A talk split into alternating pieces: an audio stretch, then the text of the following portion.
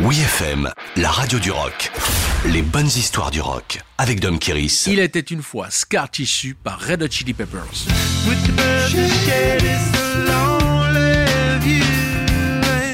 À la fin des années 90, rien ne va plus pour le groupe californien en perte de vitesse depuis le départ du guitariste John Frusciante. L'album One Hot Minute avec Dave Navarro en remplaçant de luxe est mal vendu par rapport au précédent. Même Flea, le sautillant bassiste, menace de quitter le navire au bord du naufrage.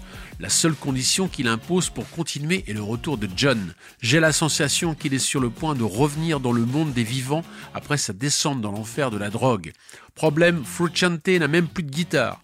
Après lui avoir acheté une Stratocaster de 1962 au Guitar Center de LA et surtout réglé les problèmes d'ego de chacun, le guitariste fétiche réintègre les Hot.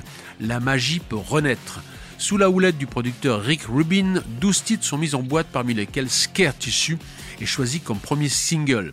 Comme une plaie à vif qui ne cicatrise pas, Scar Tissue est également le titre de l'autobiographie d'Anthony Kiedis. Dans ses mémoires, Trash, le chanteur livre sans aucun tabou tous les détails scabreux de ses addictions au sexe et à la drogue. Dans un style minimaliste, le jeu de guitare de John Frusciante chante la joie d'être vivant, écrit Anthony Kiedis. En un instant, je me suis pris pour Jonathan le goéland et j'ai vraiment vu le monde comme lui au-dessus du monde. Loin des sarcasmes et tout en retrouvant leur légèreté, les Red Hot Chili Peppers réussissent un retour inattendu avec l'album Californication, leur meilleure vente à ce jour en totalisant plus de 16 millions d'exemplaires.